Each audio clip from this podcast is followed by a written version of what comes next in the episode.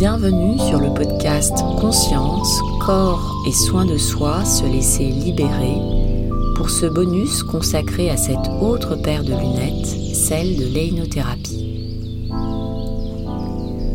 Beaucoup de notions ont été abordées.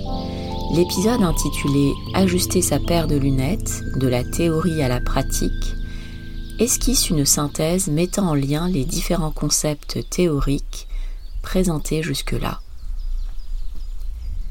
Porter la paire de lunettes de Bernard Sensfelder nous révèle un tout autre visage de l'humain. Si nous devions énumérer les traits d'un tel visage, voici à quoi il ressemblerait.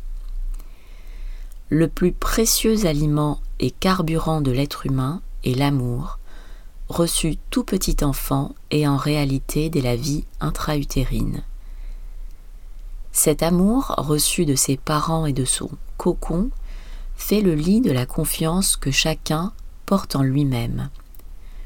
En grandissant, l'enfant donne de l'amour qui sera plus ou moins bien reçu. Une carence dans l'accueil fait à l'amour donné par l'enfant crée une faille au sein de l'être qui se traduira par une peur ou une culpabilité, de sorte que la spontanéité originelle de l'enfant se dénaturera pour venir construire un personnage qui ne sera plus en accord avec son être profond. L'épaisseur du personnage est un indicateur fiable et proportionnel du degré de mal-être présent en soi. C'est pour cela qu'un distinguo s'impose entre l'être et son comportement.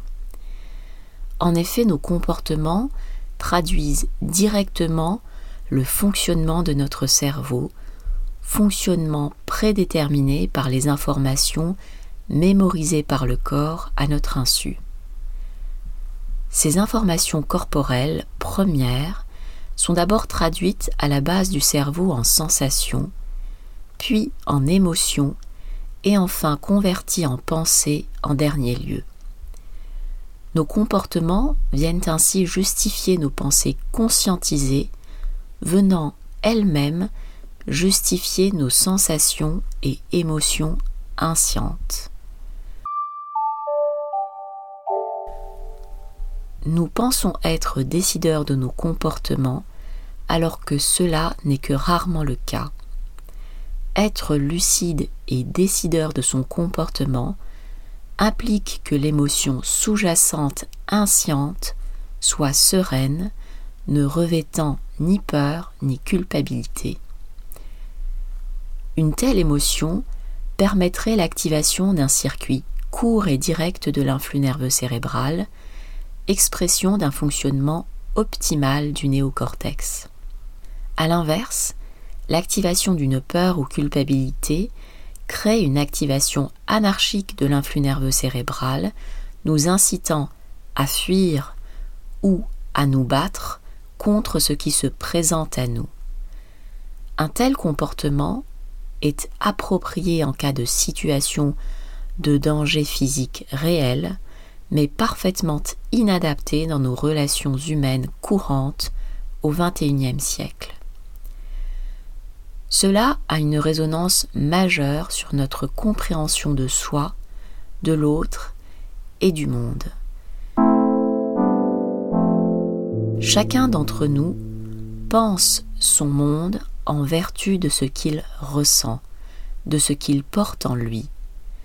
Pour cela, chacun a sa propre paire de lunettes pour lire le monde qu'aucun d'entre nous ne peut percevoir tel qu'il est réellement. Chacun interprétant le monde qu'il perçoit avec son propre corps, son propre cerveau et sa propre histoire. Chacun étant légitime à ressentir ce qu'il ressent, chacun ne fait qu'exprimer sa propre cohérence. Aucun être n'étant moins ou plus cohérent qu'un autre. Seule la qualité du bain émotionnel instaure une différence en termes de degré de mal-être et de bien-être. Tout comportement dysfonctionnel serait alors la signature d'une mémoire corporelle de tension et d'une souffrance émotionnelle à l'étage cérébral. Cette paire de lunettes nous invite à entrevoir la souffrance cachée là où bien souvent le jugement s'invite. Il serait sans doute utile de cesser de se comparer ou de se juger pour œuvrer à se comprendre. Comparaison n'est pas raison.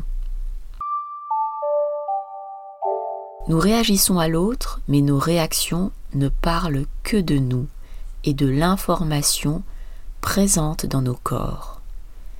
Ainsi, soigner son esprit implique de soigner son corps, les deux ne faisant qu'un. Il s'agirait de redonner souplesse et fluidité au corps, et singulièrement au fascia. Une telle démarche, si elle nécessite une intention et une réelle prise de conscience, ne se conçoit que dans une posture de laisser faire du corps, car les fascias ne sont pas sous la commande d'une quelconque volonté personnelle.